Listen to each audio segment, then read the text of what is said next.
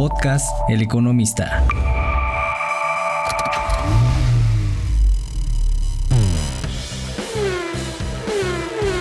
Mi nombre es Marcos Martínez.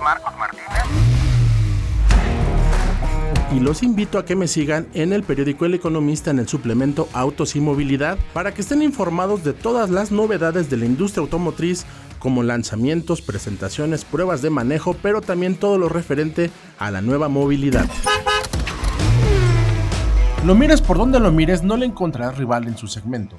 Así es el recién lanzado Fiat Fastback, un SUV con estilo de coupé que gracias a las características de su carrocería ofrece interesantes soluciones al mercado.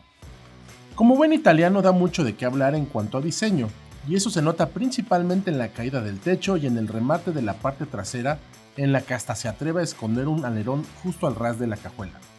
En el frente destaca en primer lugar el largo cofre, al que le siguen el diseño y tramado de la parrilla, la posición de los faros alargados hacia los costados y la fascia con las entradas de aire ubicadas en las esquinas. Es necesario señalar que se comercializará en dos versiones, Audace e Impetus, y de ahí la razón por la que te toparás con algunas diferencias. El nivel Impetus tiene una carrocería bitono, rines de aluminio pulido bitono de 18 pulgadas, así como espejos exteriores abatibles y ajustables eléctricamente con luz intermitente. En la versión Audace se abaten manualmente. De serie es la iluminación LED para las luces delanteras diurnas y las traseras. En el interior hay más espacio del que se espera y deja buen sabor de boca en el apartado tecnológico. Comparte el clúster digital de 7 pulgadas del Fiat Pulse, así como una pantalla central a color de 10.1 pulgadas.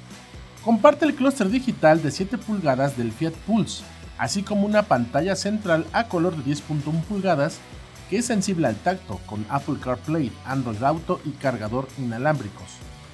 El volante está forrado en piel, es ajustable en profundidad y altura, además alberga los controles para el audio y la telefonía.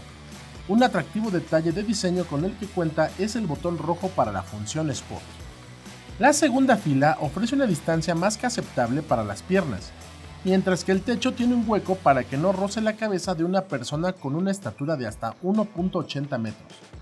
Además, la cajuela tiene un piso profundo, con el que el volumen de carga de 600 litros llega hasta los 1870 con los respaldos plegados. Monta un motor Farfly con aspiración turbo que alcanza 173 caballos de fuerza y 198 libras-pie de par. Está asociado a una caja automática de 6 cambios. Esta fuente de poder tiene ventajas técnicas, como el empleo de cadena de distribución, sistema al que la marca llama For Life, y que garantiza su robustez a pesar del paso de los años. Tiene cuatro válvulas por cilindro, así como un sistema de apertura de tiempo variable para las válvulas que le permite mejorar el consumo al rodar a velocidad crucero, así como entregar la potencia de forma más rápida en fases de aceleración. Debido a su versatilidad, además de poder funcionar con etanol sin tener que llevar a cabo modificación alguna, se emplea en diferentes modelos del grupo Stellantis y puede ser de aspiración natural o turbocargada como lo es en este caso.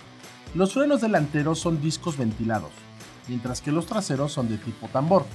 El eje posterior utiliza barra de torsión y en el delantero el esquema es McPherson.